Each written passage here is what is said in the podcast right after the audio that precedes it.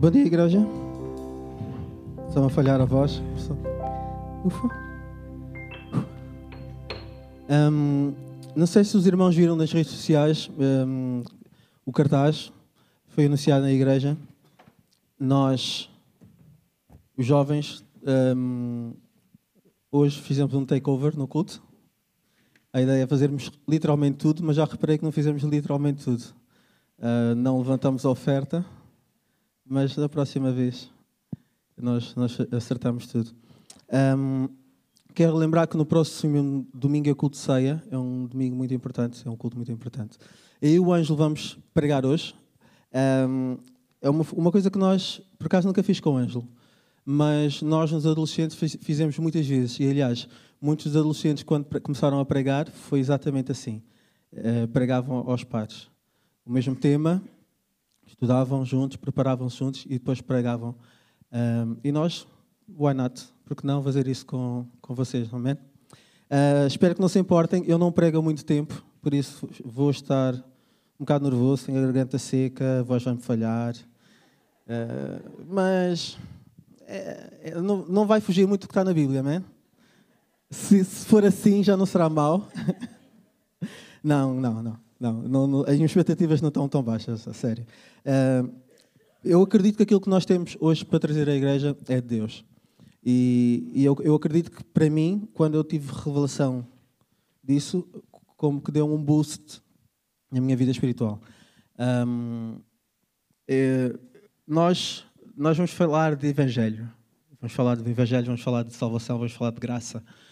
E, e é para isso que nós aqui estamos na Terra.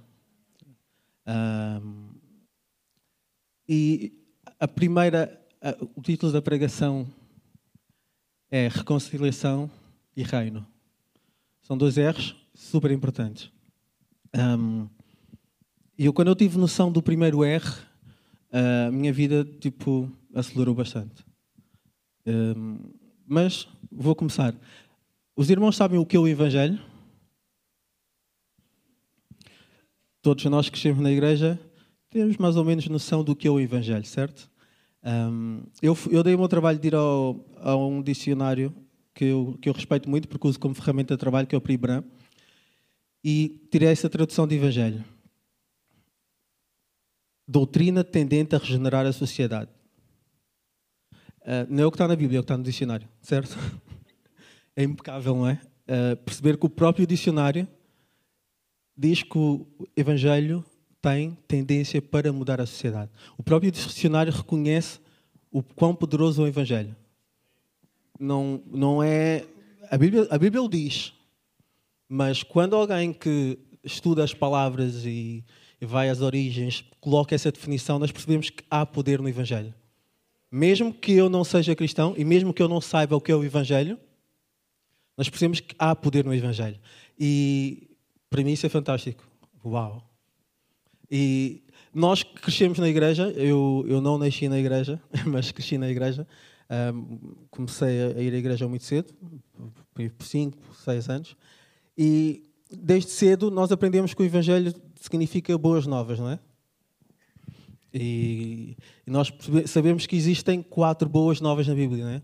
Uh, as boas novas de Jesus Cristo, segundo Mateus, as boas novas de Jesus Cristo, segundo Marcos, as boas novas de Jesus Cristo, segundo Lucas, e, e, e as mesmas boas novas, segundo João. São quatro maneiras um, ah, que os, os, discípulos viram Jesus e contaram a vida de Jesus de quatro maneiras diferentes. Um, ah, mas qual, qual é essa boa nova? Que boa nova é essa?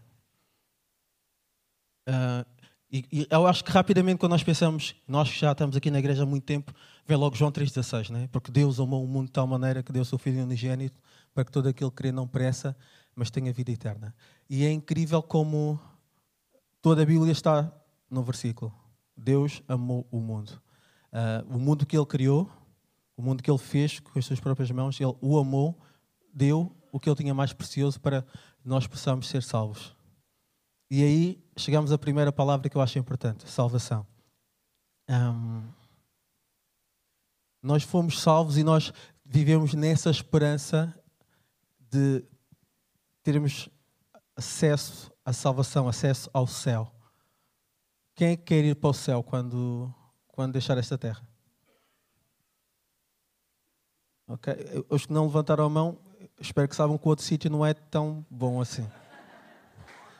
Então, espero que. Não, não sei se têm noção disso.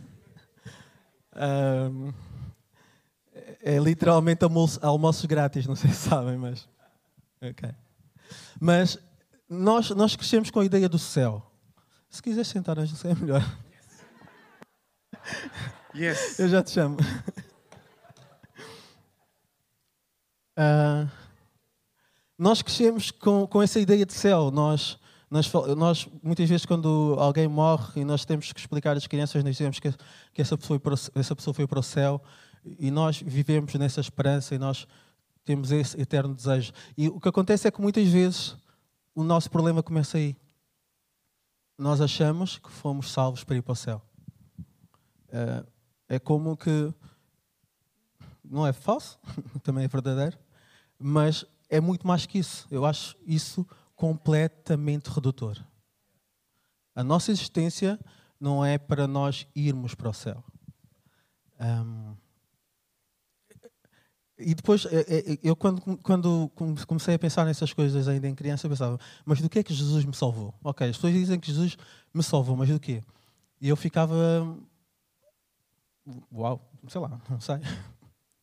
Mas pronto, vou repetir, Jesus me salvou, e eu estou feliz, e vou para o céu, isso é que interessa. E vivia constantemente naquela, naquela tensão de será que eu agi bem para ir para o céu? Será que e agora já não vou para o céu? Fiz isto, não devia ter feito, já não vou para o céu. Agora, ok, então vou pedir perdão, porque eu sabia que cada vez que eu pedisse perdão, Deus tinha que me perdoar. Não, é obrigatório. Vocês estão-se a rir, mas é verdade. Deus não rejeita um coração arrependido. É obrigatório. Então, se eu pedisse perdão, não há como Deus não perdoar. Mas tem piada, porque nós depois começamos, em criança, começamos a, a, a querer jogar com Deus. E rapidamente corre mal. porque não dá para jogar com Deus. Mas nós ficamos nessa tendência. Então, e eu comecei, calma, mas eu sou salvo do quê?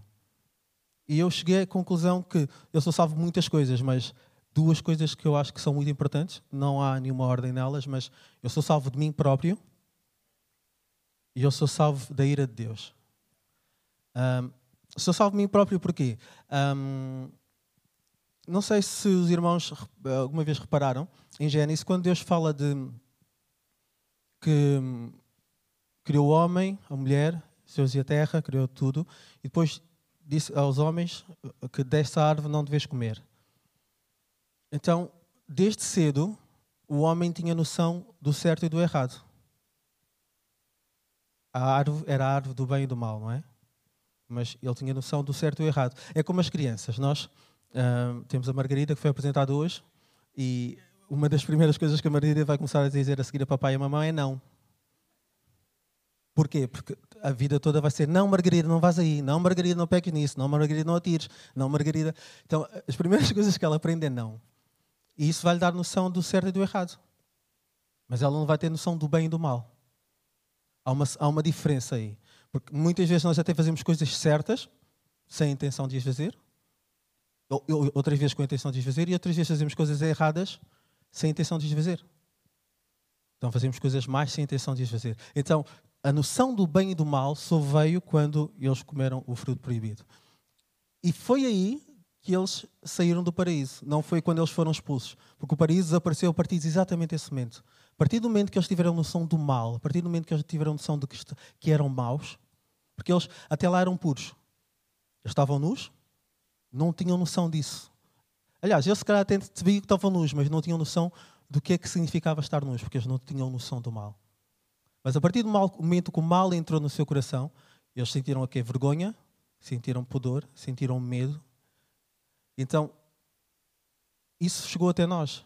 E nós, enquanto crianças, nós não temos noção do mal, mas quando nós vamos crescendo, apesar de fazermos durante muita coisa errada, roubarmos a fruta aos nossos irmãos, fazermos queixinhas, se calhar muitas vezes não é por mal, mas há um momento em nós que nós percebemos que nós temos mal em nós.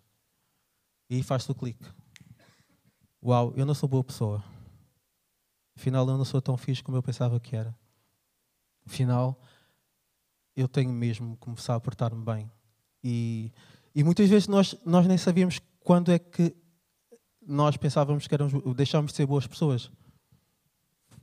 Mas foi exatamente neste, nesse mesmo momento, a partir do momento que nós temos noção do bem e do mal, e nós escolhemos fazer o mal, ou nós escolhemos fazer o bem, nós deixamos de ser boas pessoas. E é aí que nós precisamos de Deus, é aí que nós precisamos de Cristo, é aí que nós precisamos da cruz.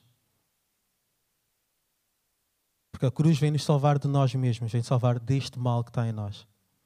Um, e, e, a cruz também vem salvar de Deus, porquê? Uh, a Bíblia diz que nós, não sei se sabem, mas nós fomos inimigos de Deus, não é? Uh, exatamente porque estávamos afastados de Deus, exatamente porque nós escolhíamos fazer o mal, exatamente porque Deus é bom e só Deus é bom. O mal não pode estar perto de Deus. Então, nós fizemos-nos inimigos de Deus e, e Cristo veio fazer exatamente isso, salvar-nos desta ira. Romanos 5,9 diz: Agora fomos justificados por seu sangue, muito mais ainda seremos salvos da ira de Deus por meio dele. Nós somos salvos da ira de Deus por meio de Jesus Cristo, por meio do seu sangue. Isso é a salvação. Nós fomos salvos de nós mesmos, nós fomos salvos da ira de Deus. Ou seja, nós não habitamos mais no mal, e não estamos mais, já não somos mais inimigos de Deus. Então, ok, então nós temos direito a sonhar com o céu. Se nós somos amigos de Deus e o mal já não, não habita em nós, nós temos o direito de sonhar com, com o céu. Aliás, nós temos a certeza do céu. É isso que a Bíblia diz. O problema está exatamente aí, quando nós só vivemos com isso. E as boas novas de Cristo não se ficam só por aí. As boas novas da cruz não se ficam só por aí. É, é, é incrível como uh, aquilo que aconteceu na cruz é imenso. Existem tantas definições por trás. E uma delas que eu vou falar hoje é que estava ali a bocado, que é reconciliação. A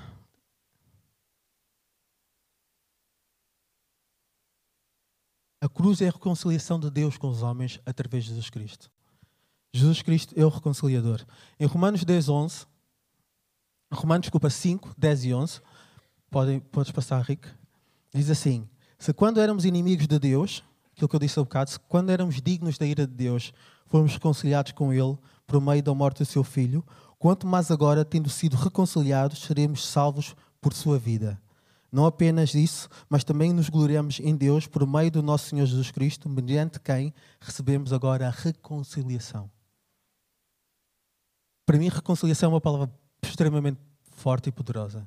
Um, não sei se vocês já pensaram no papel de um reconciliador. Bem, eu imagino um reconciliador que seja alguém tipo. Um, imaginem que eu me chateei com o Ângelo. E o reconciliador é, o, é um amigo comum. E alguém que vai dizer: Mano, ouvi dizer que te chateaste com o Ângelo, porquê?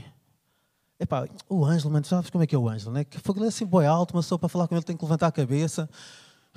Que dá boi, dores no pescoço e é chato. Depois tem três filhas, boi giras, mas só nunca vai fazer filhos com ele. Não, não dá para ser amigo do Ângelo. Olha, não quer saber mais. E, e, a pessoa vai fazer o mesmo. Então, mano, ouvi dizer que chateaste com essa. Pá, e, sabes como é que é o Edson, né? Tipo aquele magrinho com barriga, tipo, não dá para andar com uma pessoa assim na rua, uma pessoa fica sempre com vergonha. Mas ele é escuro, tipo, é mesmo escuro. ok, são situações pardas. Mas o reconciliador vai fazer é, vai pegar em mim e vai dizer: Mano, já reparaste no Ângelo? Ele é alto, mas tu fores amigo dele, ele vai sempre tirar as coisas lá em cima da prateleira. Se fores amigos dele, vais estar sempre acompanhado por pessoas giras. Já pensaste nisso? E depois vai chegar perto do Ângelo e vai fazer o mesmo com ele. Eu não sei o que é que ele pode dizer bem de mim, mas irá fazer o mesmo. Uh, em Angola existe uma expressão que é fazer boa mochima. Boa mochima, exatamente isso. É alguém que vai te cativar e vai chegar perto e vai falar bem de alguém. E isso acontece muito quando uh, aquele pessoal solteiro, aquele pessoal casado tem um amigo solteiro e diz: Ei, eu tenho uma amiga minha para ti. Tu vais, pá, é linda. Só não estou com ela porque estou casado. Porque senão. um, é mais ou menos isso. Agora imaginem Cristo a fazer bom em cima de nós, perante Deus. Mas é exatamente isso que ele faz. A Bíblia diz que ele está à direita do Pai, a interceder por nós. Aí eu digo, meu Pai, não ligues ao Edson. Ele, ele até tem boas intenções, tu conheces o coração dele. Ou se calhar é melhor não conhecer o coração dele. Mas a verdade é exatamente essa. Cristo está sempre a fazer o ombro em cima de nós a Deus. E o contrário é verdade. Nós conhecemos Deus através de Jesus Cristo. A revelação que nós temos de Deus é através de Jesus Cristo. Foi Ele que disse: Ah, vocês esperem para mostrar ao Pai, mostrar ao Pai, mostrar ao Pai. Vocês não estão a olhar para mim? Vocês olham a mim e vocês veem o Pai. A revelação de amor de Deus, a revelação máxima de amor de Deus que nós temos é através de Jesus Cristo. Não existe melhor mochima que isto. Não dá para ser assim. Não dá para ser maior que isso. E não dá para termos alguém a falar bem de nós melhor do que Cristo já fez. Tanto que Deus deu o seu filho por causa disso. De tão bem que ele falou de nós. E não é só de nós que estamos dentro da igreja. É de todos. Porque, porque diz aqui: quando éramos inimigos de Deus, fomos reconciliados. A graça é para todos. A graça é para quem agrediu uma mulher que estava dentro do autocarro e a graça é para quem agrediu um condutor que estava dentro do autocarro. A graça é também para eles. A graça é para quem se porta bem e para quem se porta mal. Porque todos nós temos a noção do bem e do mal. Todos nós somos maus.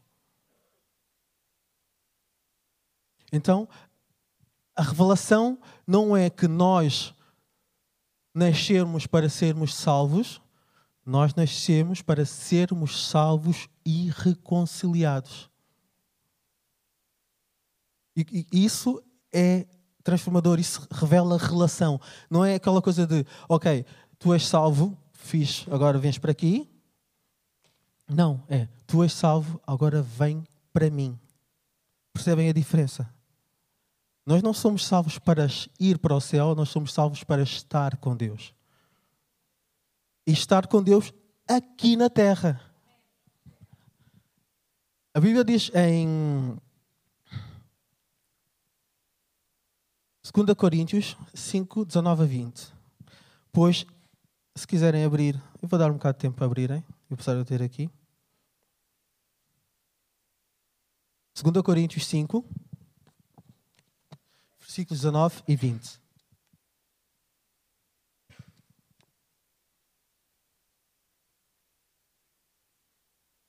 Pois em Cristo, Deus estava reconciliando consigo o mundo, não levando mais em conta os pecados das pessoas, de todos nós. Ele nos deu esta mensagem maravilhosa de reconciliação. Agora, portanto, somos embaixadores de Cristo. Deus faz seu apelo por nosso intermédio. Falamos em nome de Cristo quando dizemos reconciliem-se com Deus. Algumas palavras até vai mais forte quando suplicamos reconciliem-se com Deus. O nosso papel é de nós suplicarmos aos outros para se reconciliarem com Deus, porque nós percebemos a, a emergência dessa reconciliação.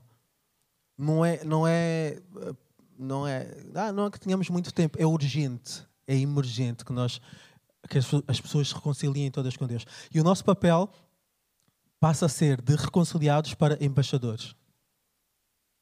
Uh, é, é, como se. todos conhecem o que é um embaixador, não é? Agora, imaginem que nós somos uh, cidadão dos céus e que o nosso trabalho é ser embaixadores na terra. Não há como dizer que não. A partir do momento que nós somos salvos reconciliados, nós tornamos imediatamente embaixadores. Não há como fugir. Nós somos os representantes de Deus na Terra. É como se a nossa, a nossa vida fosse o consulado. E tem de ser assim, a nossa vida tem de ser exatamente um consulado. Quando nós chegamos a uma embaixada, se eu for agora para a embaixada de Angola, eu estou em território angolano.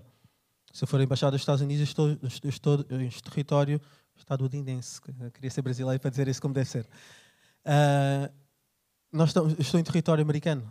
Eu, tenho, eu estou debaixo das leis do território americano. Então, quem estiver perto de mim está debaixo das leis de Deus.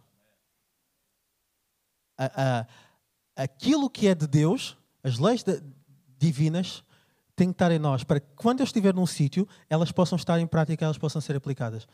E, e, quando eu digo leis, não estou só a falar do fazer ou não fazer. Estou a falar de, estou a falar de todas as bênçãos divinas a quais nós temos direito que, e que afetam a nossa vida. Essa, essas bênçãos têm que afetar as outras pessoas. Eu estou a falar do amor de Deus. Eu, quando entro numa, numa sala, o amor de Deus tem que estar naquela sala, porque é território de Deus, naquele exato momento. Porque eu, como embaixador, eu, como consulado, sou território de Deus. Então, eu não posso negar e dizer, não, eu quero ir para o céu. Não dá. Não, eu tenho que viver nesta terra. E ao viver nesta terra, reconciliado, eu tenho que reconciliar outros com Deus. Esse é o nosso papel. Então, a salvação não é só ir para o céu, a salvação não é só estar reconciliado, a salvação é reconciliar outros com Deus. E, e isso para mim é impressionante. Porque deixo de ser simplesmente eu, porque um, um embaixador uh, japonês, ele quando vai à embaixada dos Estados Unidos, ele não deixa de ser uh, japonês. Ele tem uh, os seus códigos, a sua, a sua cultura, para o qual ele vive, para o qual ele cresceu e qual ele representa. Então, nós, quando estamos aqui na Terra, nós não deixamos de ser, ser cidadãos do reino. Então, nós temos a cultura do reino. Nós temos as leis do reino. Nós temos o humor do reino. Então, nós não podemos estar aqui como se nós estivéssemos aqui. Nós temos que estar aqui como a tradução de, do Prebran. Doutrina tendente a regenerar a sociedade. Se calhar até o Prebran já sabia bem antes de nós de que nós não temos que ir para o céu, nós temos que estar aqui a regenerar a sociedade. Então, um, acabou essa pressa de ir para o céu? Calma, não é isso que eu quero dizer. Não, vamos tentar dizer desfaçam as malas, mas também não exageremos, porque Cristo volta a qualquer momento e não há tempo para fazer as malas. Ah, acabou essa, essa emergência de, de ir para o céu e começou a emergência de nós reconciliarmos as pessoas com Deus. Uh, como diplomatas, nós temos uh, direito a um carro diplomático, não é? No valor de 60 mil euros. Estão a chegar agora mesmo lá fora. Não, nada a ver. É mesmo pés e boca. E, e ser embaixadores de Cristo. Não há, não há outra forma de ser. E com isso não, tenho, não quer dizer que nós temos que ser aquele chato do trabalho que está constantemente a dizer Ei, fizeste isto, vais para o inferno, Ei, fizeste aquilo, Ei, eu não faço isso, eu não faço aquilo. Não, com isso eu quero dizer que nós somos livres. E em liberdade, e nessa liberdade, e nesse amor que nos enche a cada dia, contagiar outras pessoas. O nosso papel é fazer Deus presente constantemente. É, é tipo, eu estou no trabalho, estou a comer, fecho os olhos, cada vez eu agradecer pela comida, não me chateis. Uh, é, é, tipo, aí conseguiste, graças a Deus consegui isso. A, maior parte das pessoas só, só, se vão lembrar de Deus se nós as lembrarmos. Se nós dermos graças a Deus por certas coisas, elas vão se lembrar de Deus. Se nós não fizermos isso, elas nunca vão se lembrar de Deus. Então é o nosso papel fazer com que Deus exista na vida daquelas pessoas nós termos, como de dizer, Bíblias vivas na vida dessas pessoas. Mas estás sempre com essas coisas de Deus? Ah, não consigo. Também estás sempre com essas coisas de Benfica? Não quer falar futebol? Eu, eu ontem, ao minuto 95, tive empatia pela minha mulher que é benfiquista e durante dois anos, no minuto 94, foi um pesadelo. Eu sinto, eu agora sei o que é isso. Desculpa ter gozado contigo. Todas aquelas vezes. Yeah, eu vou passar para o Ângelo e o Ângelo vai falar exatamente disso, do reino. Eu, eu não sei se as pessoas têm noção de. Se nós temos noção daquilo que Jesus Cristo pregava. Alguém, alguém sabe qual é a porcentagem de temas que Jesus pregava? Bom dia a todos. Bom estar aqui. Muito bom estar aqui. Fiquei surpreendido a bocado. Porque o Edson, uh, às vezes que nós estivemos juntos, ele disse que não estava confortável. Sentia. Ainda bocado estava com alguma ansiedade. Mas eu não vi nada disso, portanto. Uh, Pastor João, como é que lida com, com o coração quando vem aqui para cima?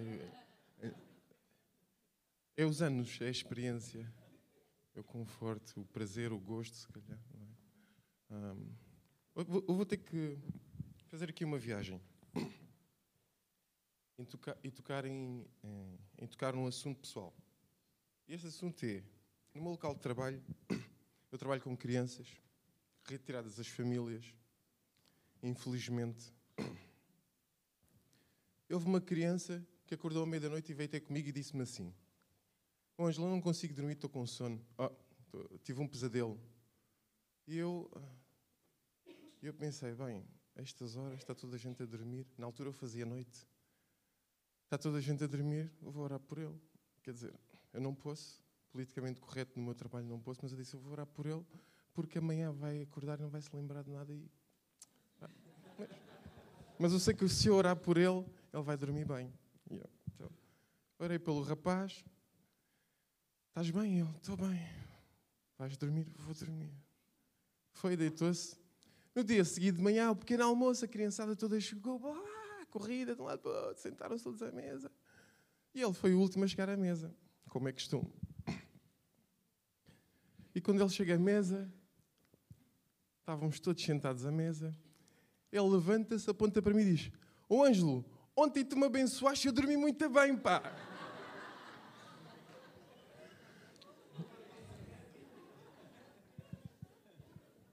Porquê que estão-se a rir? Sabem que, o que é que aconteceu? Aconteceu uma coisa muito simples. Evangelho simples, puro e simples. Sabem porquê? Ele recebeu e rapidamente começou a dizer o que aconteceu à vida dele de bom. E o que aconteceu foi que eu simplesmente orei por ele. O que é que acontecia? Eu, vou, eu, tenho que viajar aqui a uma pessoa com a dor bastante, que eu gosto mesmo muito. Essa pessoa é Jesus. Então, o cenário é este. Ele está no meio da rua a mexer no chão e fez uma pasta e colocou, e colocou nos olhos de alguém e disse àquela pessoa: Vai a um tanque Siloé e lá vais lavar os olhos e vais voltar a ver. Estamos em João 6, versículo 6, capítulo 9, se alguém quiser passar por lá. E nesse momento, essa pessoa foi e, quando lavou os olhos, passou a ver. O que é que é bom neste versículo? O que é que nós descobrimos neste versículo? O que é que é o chave? O que é que é, qual é o momento chave? O que é que fez este homem ver, tornar a ver? O que é que foi? Foi a lama que foi colocada nos olhos dele? Foi o tanque onde ele esteve e lavou os olhos? O que é que fez com que esse homem tornasse a ver? Aquilo que nos coloca aqui hoje, aquilo que nos une, que eu acredito, muitos de nós, aquilo que traz a nós a nossa fé, aquilo que nos capacita, a palavra de Deus, é aquilo que fez com que esse homem voltasse a ver. Jesus disse-lhe: Vai ao tanque de Siloé. E ele teve fé e fé na palavra de Deus, e essa palavra ele tomou para ele e ele foi. Porque se ele fosse outro sítio qualquer, será que ia ser curado? Ele teve a certeza na palavra que Jesus lhe disse, naquele exato momento, e ele fez exatamente conforme Jesus lhe disse, apesar de estar cego e nem saber com quem estava a falar. Quer dizer, ele sabia que estava a falar com Jesus, mas ele não, não, não tinha contacto visual com essa pessoa, ou seja, não conseguia ver a formosura dessa pessoa, não conseguia ver se ele estava bem vestido, se não estava bem vestido, não conseguia ver nada. Ele cego, e esse cego é um cego de nascença. Ele não tinha contacto com o mundo, contacto visual com o mundo. Então ele foi na certeza da palavra que lhe deram, e ele foi nessa palavra até um determinado local que lhe foi dado, com a certeza que aquela palavra ia transformar a vida dele. E ele chegou no local e, quando lavou os olhos, foi salvo. Vamos então ao tema 2. Do que é que pregava Jesus? Depois de Jesus ser batizado, por João, ele foi arrebatado pelo Espírito, teve 40 dias isolado, foi tentado no momento preciso. E nesse momento, quando ele é tentado, a Bíblia é clara no que diz. Diz que tinham passado 40 dias, 40 dias e 40 noites de jejum e oração, e ele estava com fome. E nesse preciso momento, ele está com fome. Ele está com fome e o tentador tenta-o. No momento exato, preciso, há fome e o tentador surge. Após os 40 dias e 40 noites, o tentador surge. No momento em que ele está com fome, e lhe diz o que ele precisa ouvir para cair.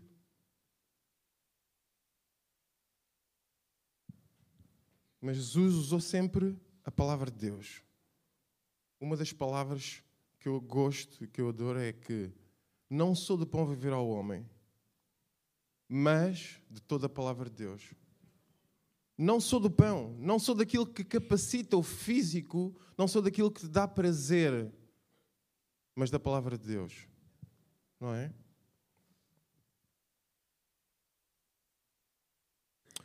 Aí, eh, depois da tentação, Jesus regressa e a partir daí ele começa a pregar então. E do que é que ele pregava? Arrependimento. Arrependei-vos. É chegado o reino dos céus. É chegado o reino dos céus. Eu gostei de, de, do, do versículo que Deus amou o mundo de tal maneira que deu o seu Filho unigênito para todo aquele que nele crer, não perecer, mas ter a vida eterna a parte que diz Deus amou o mundo de tal maneira. Não foi Deus amou os cristãos de tal maneira. Então tu tens que abrir a tua visão. Tens que começar a perceber que não se trata de ti, de tu que és cristão. Trata-se do mundo. A graça, os seus foram abertos para o mundo. Através de Jesus, os seus se abriram para o mundo não foi aberto para os cristãos, foi aberto para o mundo conhecer a graça de Deus, para o mundo ter reconciliação com Deus, para o mundo ver Jesus através da graça de Deus. É o mundo. Temos que abrir os céus para que seja revelada a graça de Deus a todos aqueles que nos rodeiam. No local de trabalho, com os vossos amigos, arrependimento e reino. Arrependam-se. É chegado o reino dos céus. É chegado o reino dos céus.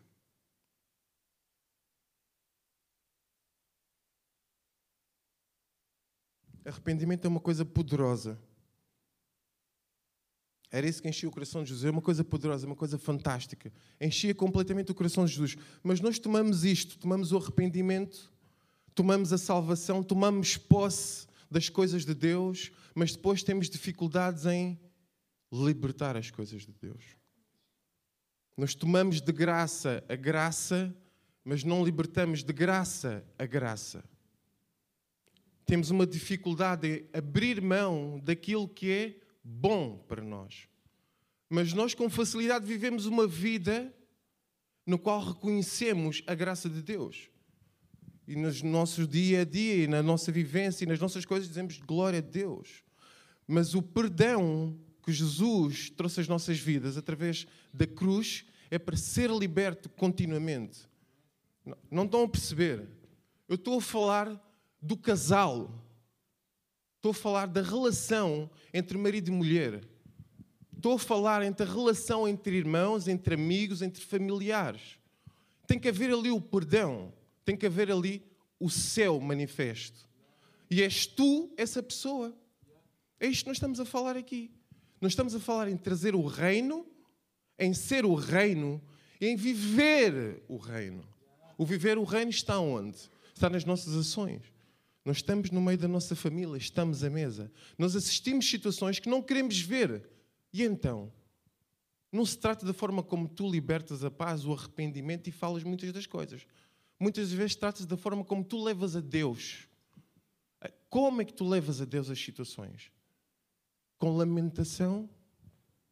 Ou tu dás graças a Deus e pedes a Deus, Senhor, tu que podes todas as coisas, tu transformas a minha família, transformas a minha casa, transformas os meus primos, transformas os meus pais, libertas todas as coisas.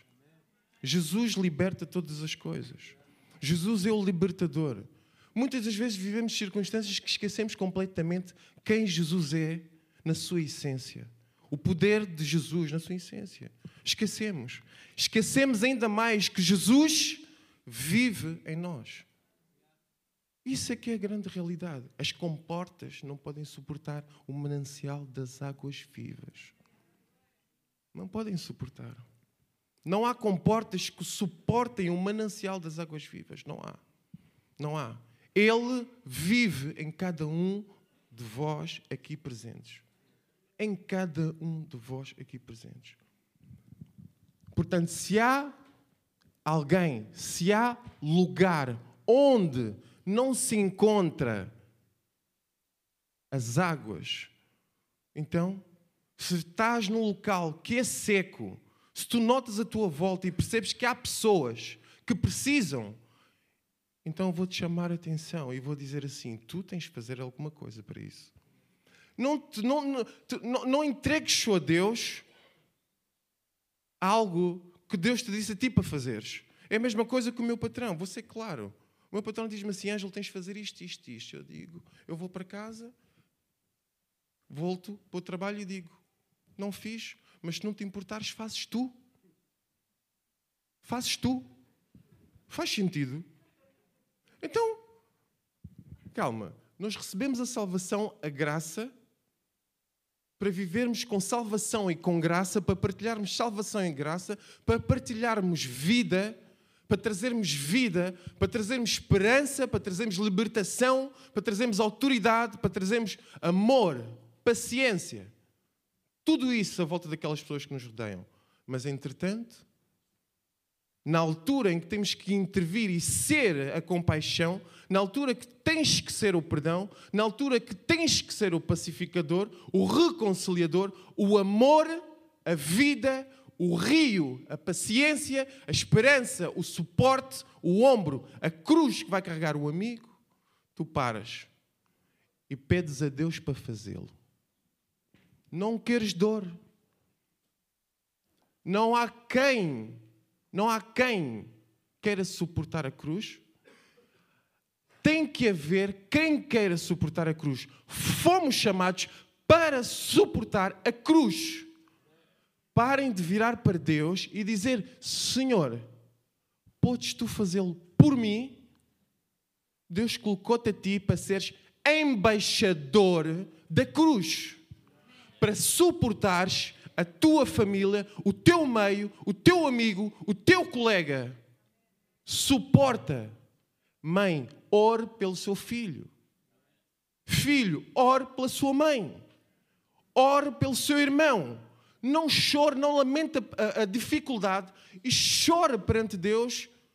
Não, não, não, não, não. Deus deu-te autoridade. Tu tens poder em nome de Jesus. Tu tens poder e esse poder tens que usá-lo. Tens que orar, tens que buscar, tens que falar vida para as pessoas projetarem vida, para as pessoas experienciarem a vida de Cristo nelas, dentro delas. No ventre vão sentir o poder da presença de Deus. No ventre vão sentir a graça de Deus. Como? Como é que vão fazer isso? Como? Suporta a verdade, suporta a dor suporta o desalento, suporta a desunião. Porquê? Une. Une tu. Sê tu aquele que unifica a família. O que é a família está disfuncional. Eu lido com isso todos os dias no meu trabalho. Famílias disfuncionais. Hoje em dia está quase na moda. Vocês não estão a ver do ponto de vista social como é que as coisas estão. Famílias disfuncionais as famílias estão no 361. As famílias estão. Porquê? Querem saber porquê? Porque família pertence a Deus. E tudo que é de Deus, o mundo rejeita, o mundo não quer, o mundo está a transformar, está a mudar. E tu tens que perceber quem tu és para tu libertares a verdadeira bênção que vai unificar a tua família. Tu tens que perceber quem és, quem criou o quê, quem criou o quê? E Deus criou a família. O princípio da família vem de Deus. Não foi o mundo, não foi a sociedade que instituiu. Portanto, para. Para e tem atenção e tento na tua língua quando estás dentro da tua casa, debaixo do teu teto, no teu quarto, com a tua mulher, com os teus filhos, com os teus familiares e pensa bem o que é que vai sair da tua boca porque estás a falar debaixo de uma instituição instituída por Deus. E Deus está nesse lugar. Estás com dúvidas? Não tens dúvidas. Aqui tem Deus.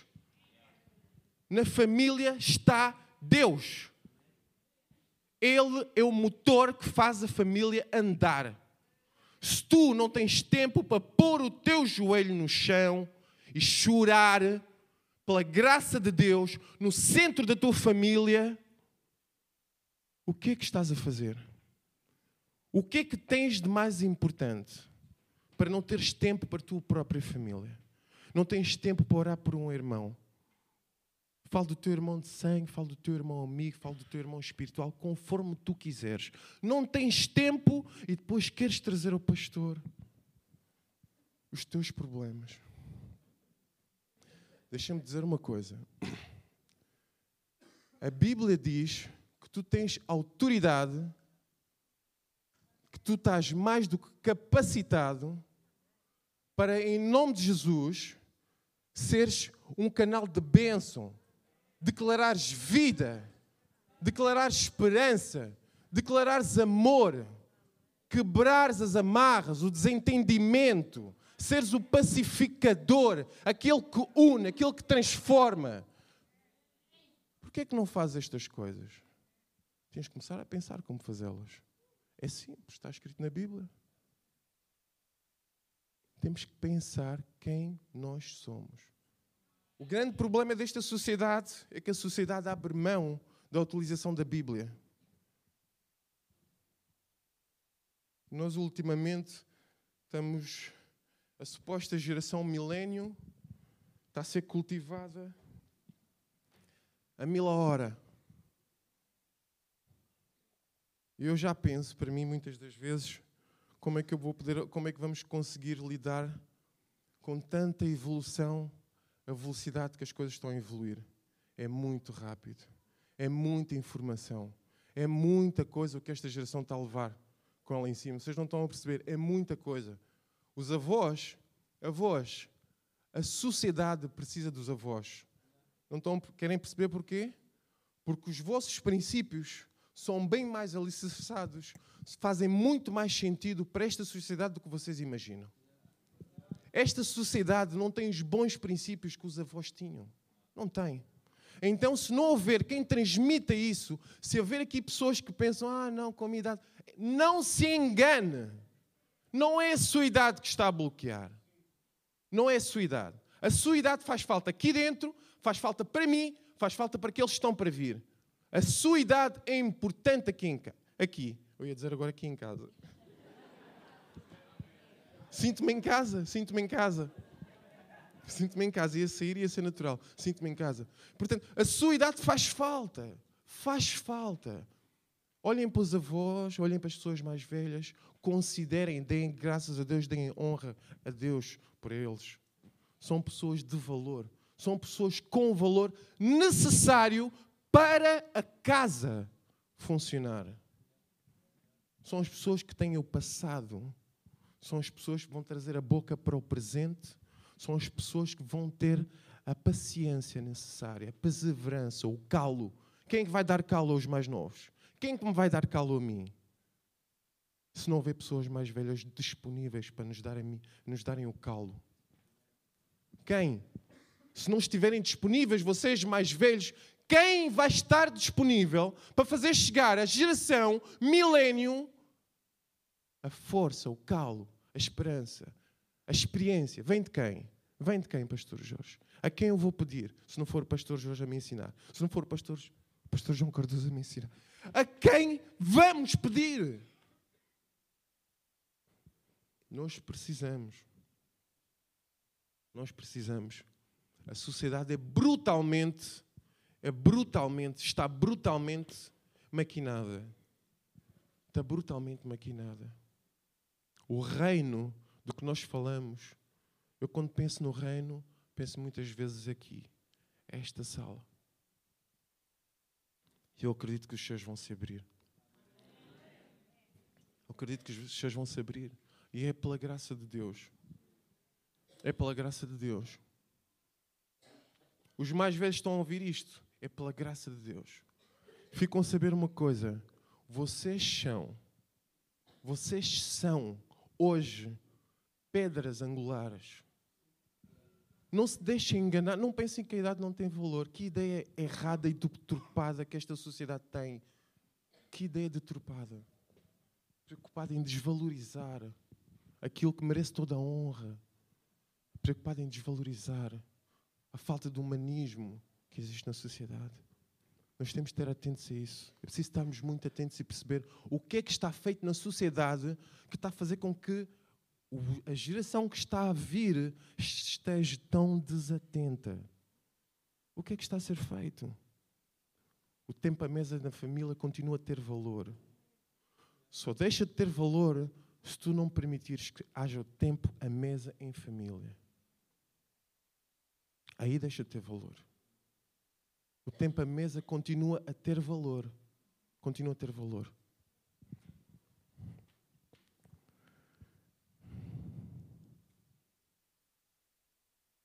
Queria abrir em 2 Coríntios 5, 14, 17.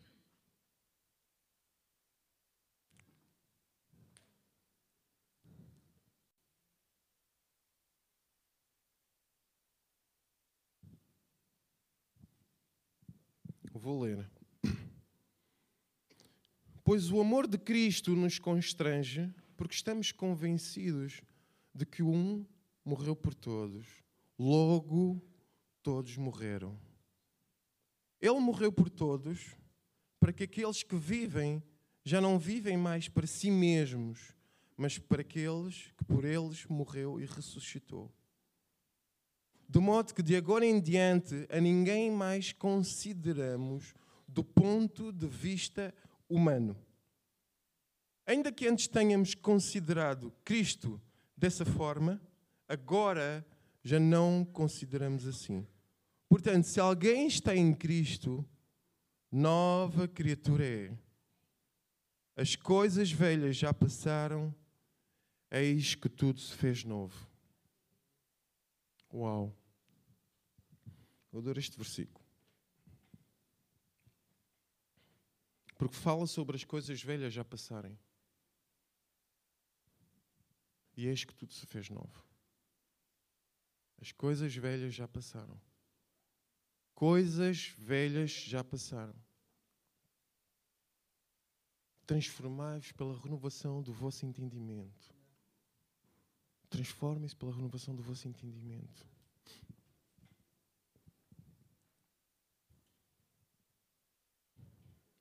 O 14 começa assim: O amor de Cristo nos constrange. Constrange. É o amor de Cristo que nos constrange. Quando o amor de Cristo, quando eu tive a experiência do amor de Cristo me, me, me constranger, é uma experiência quase que. Uau! Eu não sei explicar até agora. Mas é o amor de Cristo que nos coloca na posição, este amor que nos constrange, coloca-nos na posição perfeita para nós darmos amor. Sabem, há muita gente boa no mundo. Há muita gente boa. Muita gente boa. Mas a bondade esgota-se.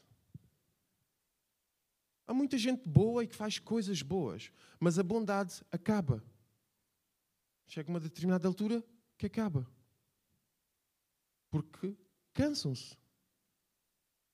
E nós com nossos amigos, nossos familiares, pessoas conhecidas, somos bons durante algum tempo e depois cansamos-nos. Cansamos-nos. Tu só consegues fazer algo mais, só consegues ser um pouco mais, se tu estiveres dentro do amor de Cristo. Só assim tu consegues amar e continuar a amar, e continuar a amar, e continuas a amar. Não te vais cansar. Porquê? Porque o amor do Pai, as comportas não conseguem suportar. Então vai fluir o manancial, vai fluir os rios de águas vivas, vão fluir e as coisas vão ser naturais para ti. Aquilo que outros chamam de dor, de cansaço, de desgaste, para ti vai ser o gozo da presença de Deus. Porque Deus, quando está a fluir através de ti, tu tens o maior gozo da tua vida. Pelo menos é assim que eu vivo. Eu, tenho visto isso. Então eu falo porque eu falo de coisas que eu tenho visto. Eu tenho visto isso. Eu tenho visto que quando, quando está a acontecer o fluir de Deus, o que eu vejo na pessoa que está à minha frente dá-me a mim mais gozo que se calhar aquela pessoa está a ter. E eu volto, eu saio e eu choro porque estou feliz. Sinto-me feliz.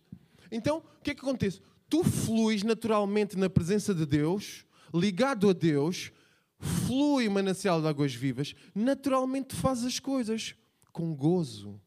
O, o, resultado final de fazer as coisas com Deus é gozo da presença de Deus. É o verdadeiro gozo da presença de Deus.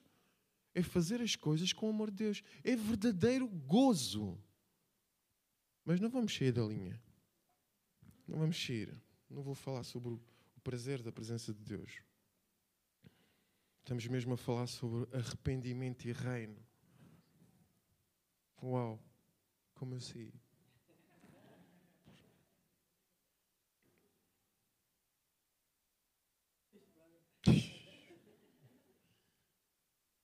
Uau!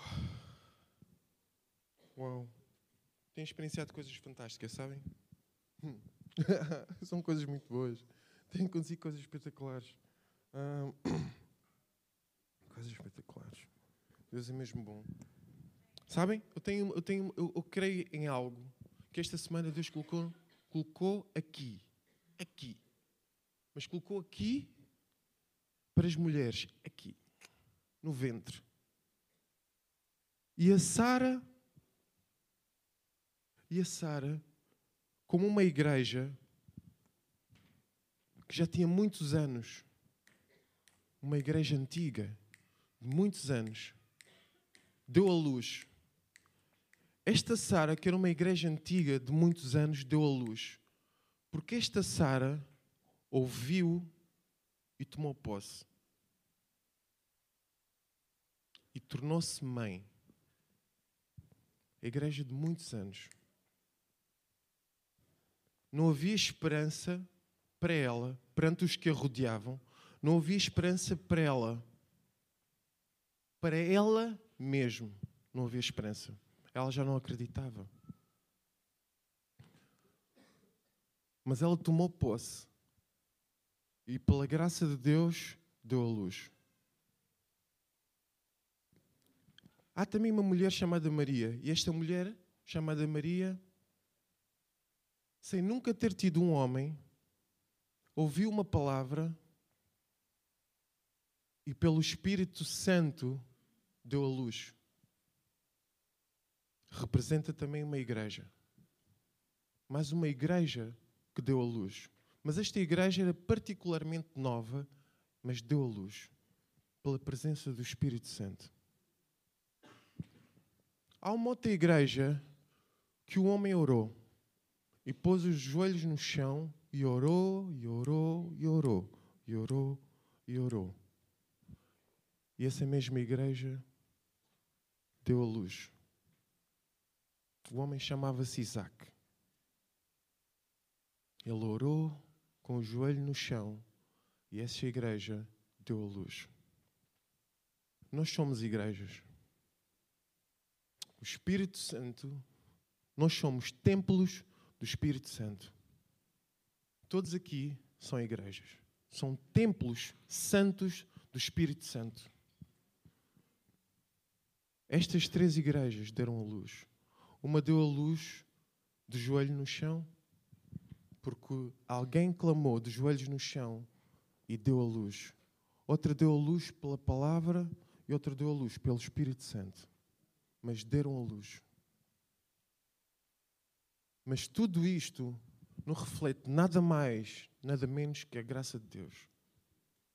A graça de Deus vai continuar a fazer com que seja dada a luz. Vai ser dada a luz. Mas é preciso a identidade aqui ser estabelecida. As pessoas têm que saber quem são. Têm que perceber quem são diante de Deus. Têm que perceber que são vasos de Deus, templo santo. Têm que tomar nos vossos corações quem Deus vos disse que são. Quem fomos chamados a ser enquanto reino. Em que consiste o reino de Deus? Em quem consiste o reino de Deus? Eu gosto na Bíblia porque diz assim: que o reino de Deus não é nem comida, nem bebida. Uau! Portanto, as refeições de Borla? Eu acredito que vai haver refeição. Mas não é nem comida, nem bebida. Por que a Bíblia haveria de dizer-nos a nós que o reino de Deus não é nem comida, nem bebida? Porquê? Porquê? Que sentido faz esta frase? para nós. Não ser nem comida nem bebida. O que é que isto quer dizer? Será que está-nos a dizer que não vamos encontrar lá algo que nos satisfaça carnalmente os nossos prazeres físicos? Não sei. Eu sei que o reino de Deus não é comida nem bebida. Mas eu sei o que a Bíblia diz sobre o que é o reino de Deus. O que é o reino de Deus? Vou abrir aqui o versículo que fala exatamente sobre o que é o reino de Deus.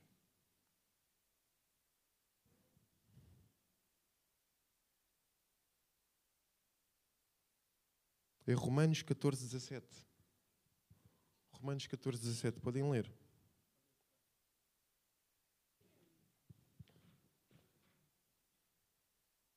Pois, porque, porque o reino de Deus não é comida nem bebida, mas justiça e paz e alegria no Espírito Santo.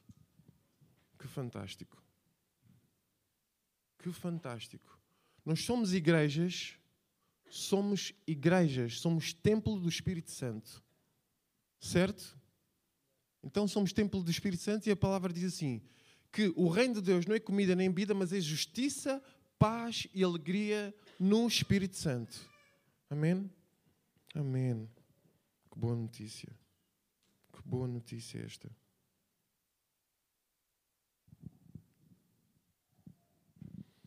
É bom que quem esteja connosco tenha mesmo o desejo, as pessoas que rodeiam-nos e caminham connosco têm que ter mesmo a vontade e o desejo de continuar a buscar a Deus.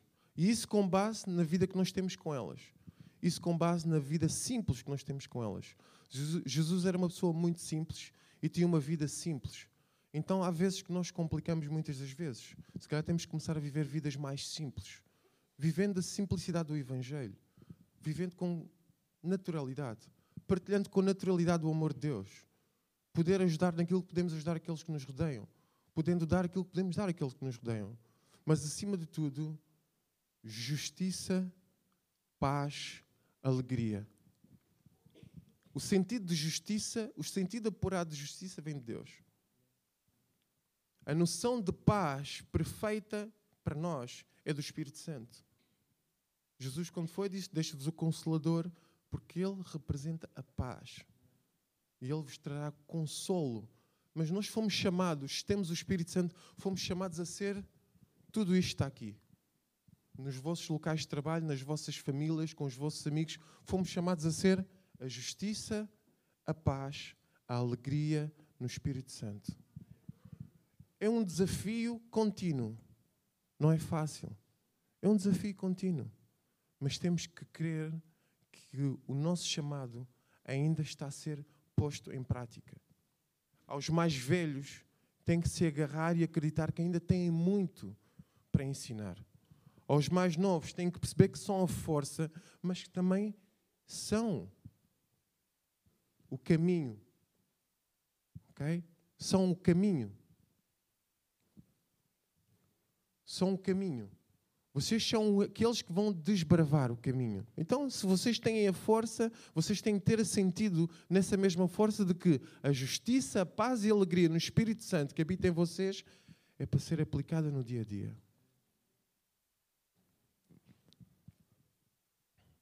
Quem fomos chamados a ser? João Batista profetizava no meio do deserto e falava sobre a vinda de Jesus e falava que o reino estava prestes a vir. É chegado o reino dos céus.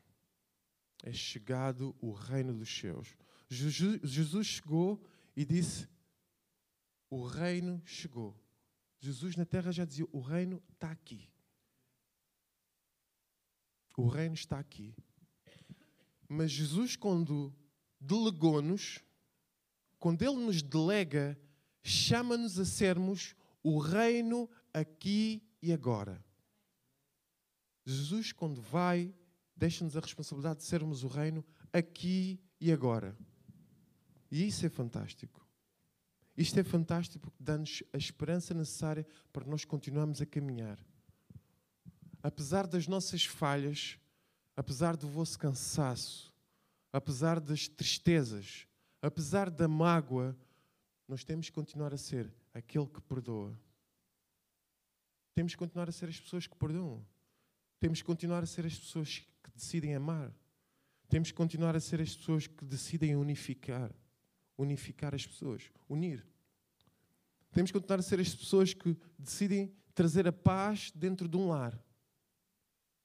Temos que continuar a ser as pessoas que decidem dobrar os joelhos e acreditar que algo diferente vai acontecer apesar das circunstâncias dizerem que já acabou, o fim chegou para ti. Temos que continuar a ser as pessoas que, apesar de tudo aquilo que está à tua frente, tu não acreditares em nada disso e acreditares na justiça e a graça de Deus. Tens que continuar a ser a pessoa que vai dar a palavra, dar a palavra de inspiração, de exortação. Tens que continuar a acreditar que tu foste chamado para ser essa pessoa. Tens que continuar a acreditar que os seus estão abertos em ti, mas que tu podes abrir os seus para a vida das outras pessoas.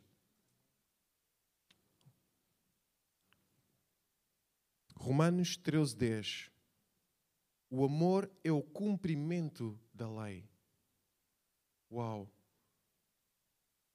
O amor é o cumprimento da lei. De que é que vale tanta coisa, tantos dons, tanta coisa boa, tanta experiência, tanta vida, se nela não há o amor? O amor é o cumprimento da lei. Tudo isso que tu fazes, fazes como? Em amor? O que, o que é que é o amor? O amor? Amor é o Jesus. O amor é o Jesus. É, é, é teres os pés em Jesus Aqui está o rio e tu estás lá com os pés no amor, de tal forma tu ficas ensopado como uma esponja que tu, eh, as coisas vão fluir normalmente. É preciso estar no amor, no verdadeiro amor, que é para transbordar nesse mesmo amor. O verdadeiro amor é Jesus. Nós fomos chamados a estar no amor, a viver com Jesus. Ele é o verdadeiro amor. O cumprimento da lei é amarem-se uns aos outros. Amem-se uns aos outros. O revelar esse amor, estamos a revelar que Jesus vive e vive hoje. Se nós não mostramos esse amor, o que é que estamos a mostrar? Mostramos a justiça. Mas tudo o que nós façamos, se não mostramos o amor, de nada vale. Se tu não mostrares amor, tudo o resto que tu fazes é por fazeres, é por seres boa pessoa. Mas o seres boa pessoa não atende à necessidade da graça de Deus para a vida das outras pessoas. Então tu só atendes a necessidade da graça de Deus na vida das outras pessoas estando em Jesus, porque Ele é o verdadeiro amor. Ele é o verdadeiro canal, Ele é o caminho, Ele é a verdade, Ele é a vida, Ele é o verbo, Ele é o reino, Ele é a palavra, Ele é a esperança, é unificador, Ele é a paz, Ele é a justiça. Ele é pedra angular que nos permite edificar coisas que vão ser provadas no fogo.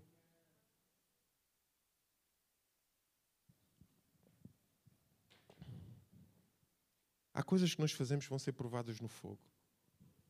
Vão ser provadas no fogo.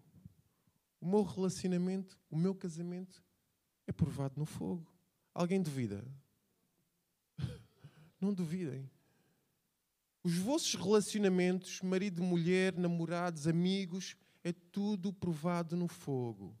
E se não é Jesus. Porquê? A força para continuar a perdoar, a viver em perdão, a força para continuar a unificar e a trazer mansidão, a força para continuar a trazer a luz, a verdade e a vida é de Jesus, não és tu. Ouve. Deus amou o mundo de tal maneira que deu o seu Filho unigênito.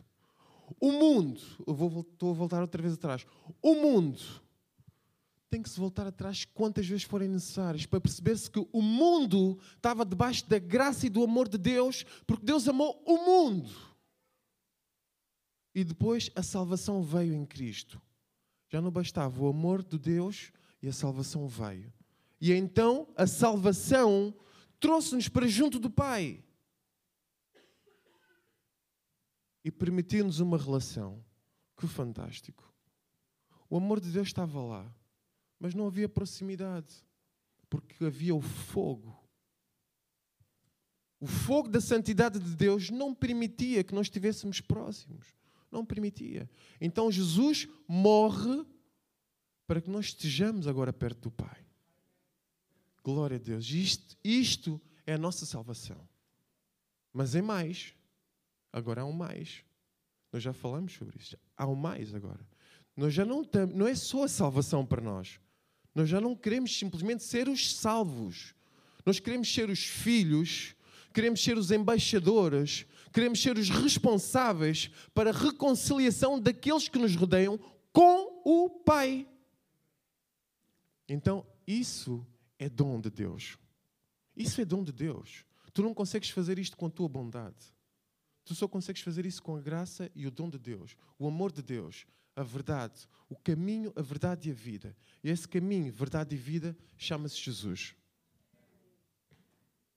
Ok? Estejam prontos para servir.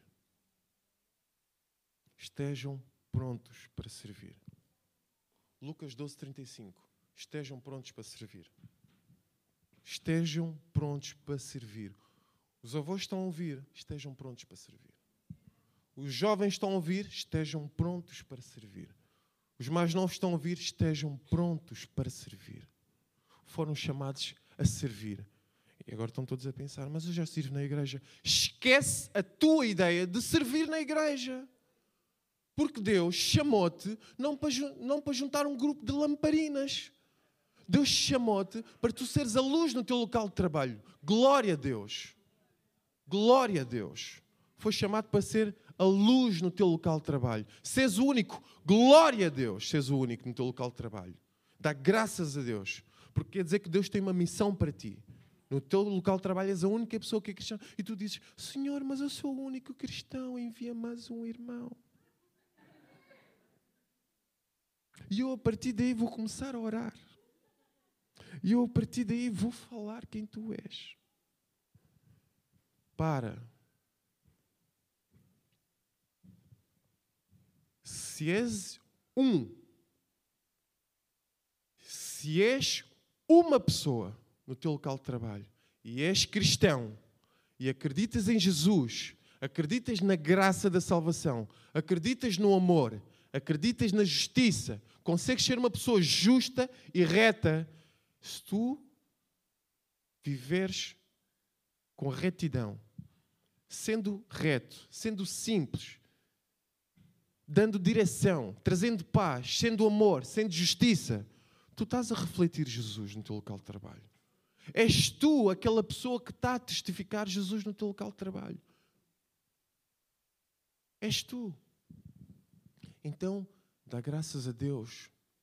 Dá graças a Deus se estás no teu local de trabalho e és a única pessoa que está lá que é cristã. Então quer dizer que és tu o responsável por interceder por esse local, porque Jesus te tem dado para tu abençoares, para tu preferires palavras de bênção sobre o teu diretor que te, que te enche a cabeça toda hora. Tu estás lá para preferir palavra de bênção sobre aquele colega que sou cochicha.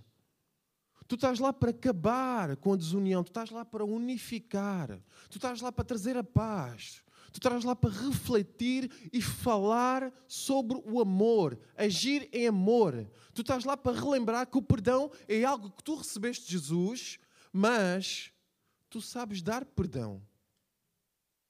É porque isto do perdão é giro. O perdão é giro, a gente fala sobre ele, fala sobre a salvação. Mas abre mão do teu perdão aos outros. Aos outros quem? Ao teu marido, à tua mulher, aos teus filhos, aos teus amigos, aos teus inimigos. Abre mão do teu perdão. Jesus, tudo isto que estamos a falar até agora aconteceu devido a um ato de perdão. Os teus pecados estão perdoados. E agora? Qual é o próximo passo? Pega nesse perdão na mochila às costas e vai distribuí-lo. Ok? Distribui. Porquê é que as, as relações a, a deteriorarem, a acabarem? Porque esqueceram-se que o perdão é para ser posto em prática. O perdão é para ser posto em prática todos os dias. Não é um momento chave, é todos os dias. É todos os dias. É todos os dias, toda hora, sempre a perdoar. Toda hora, sempre a perdoar. Estamos sempre a perdoar e a entregar a Deus. Sempre a perdoar e a entregar a Deus. Por isso, as relações duram. Porque tu estás a viver o teu cristianismo. O teu Cristo está a ser revelado em ti no teu perdão. E Deus aí abençoa, Deus aí tem a mão. Deus tem gosto nos seus filhos a fazerem a sua vontade, a viver o seu evangelho, a perdoar, porque quando Jesus estava no chão e veio uma senhora e disseram: Olha, esta menina andou a lorear a pevide, estamos prontos para apedrejá-la. Pode ser. Ele disse: Eu? Quem não tem pecado, atira a primeira pedra. E essa rapariga virou-se logo para Jesus: Senhor,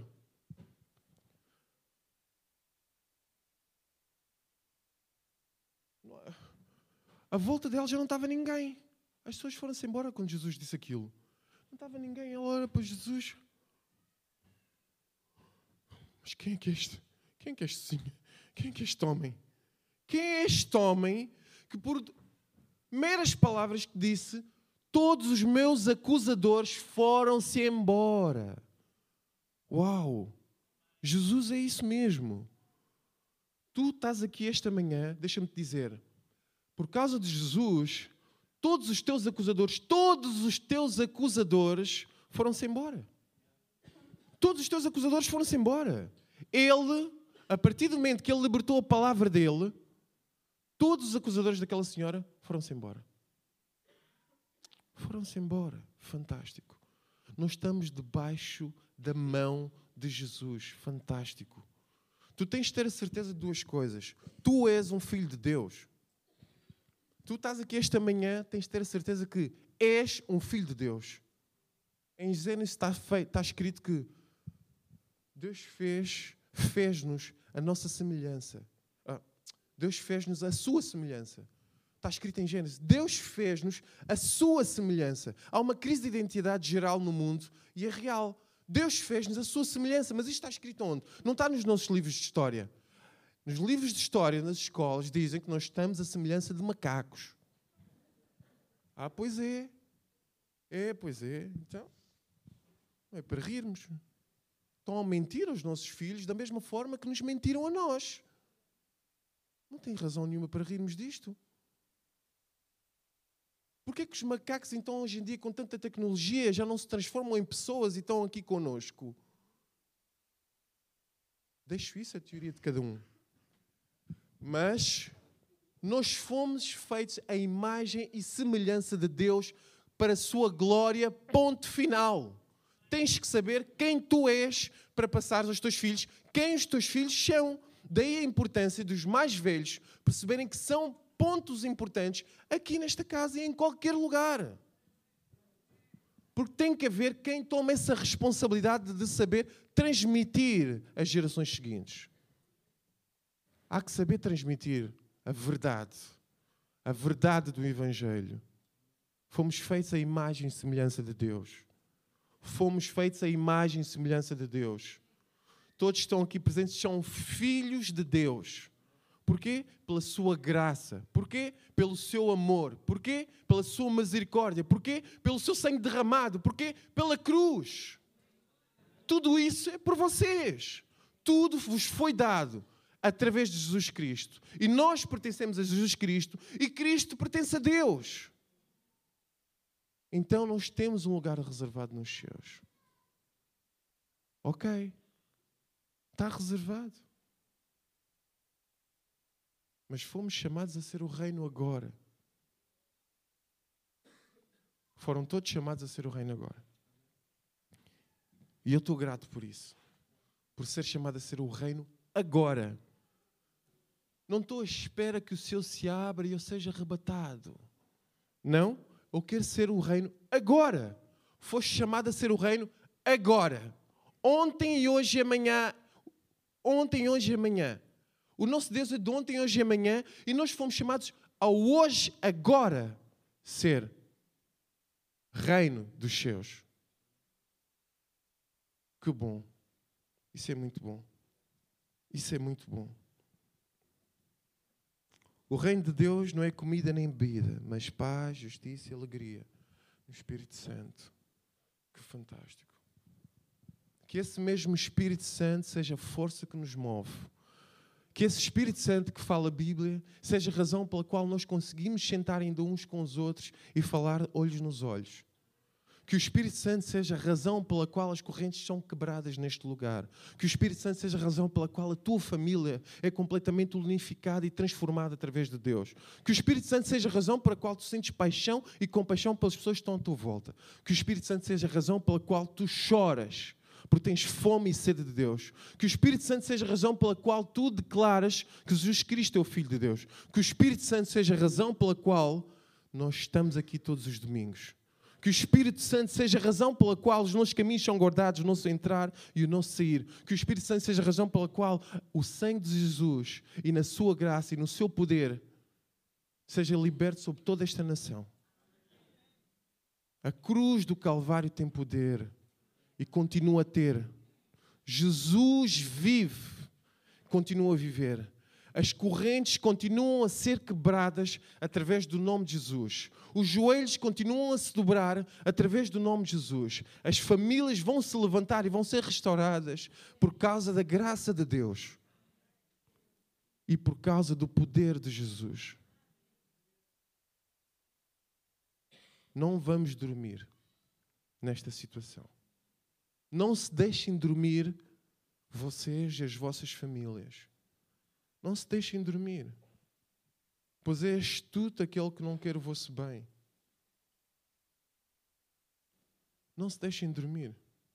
Não se deixem dormir, não se distraiam. A distração é fácil. Mas têm que ter a certeza, e a certeza é aquilo que nos move, a certeza da fé, da cruz, a certeza em Cristo, a certeza da salvação, a certeza do reino, a certeza que Jesus é o Filho de Deus, a certeza de que todo aquele que crer não perecerá, mas terá a vida eterna. Essa certeza faz-te saber que tu és um filho de Deus, que tu tens autoridade, que tu estás por cima e deram-te poder para caminhar sobre cobras e escorpiões, porque tu és livre em nome de Jesus Cristo. Tens que perceber isso. tens de perceber a tua identidade. Desde o princípio, ainda antes de tu aceitar Jesus, tu foste feita a imagem e semelhança de Deus. Tens que perceber a tua identidade, quem tu és. E assim consegues revelar o reino. Assim vais revelar o reino. Glória a Deus. O grupo de louvor pode subir. Glória a Jesus. Glória a Jesus.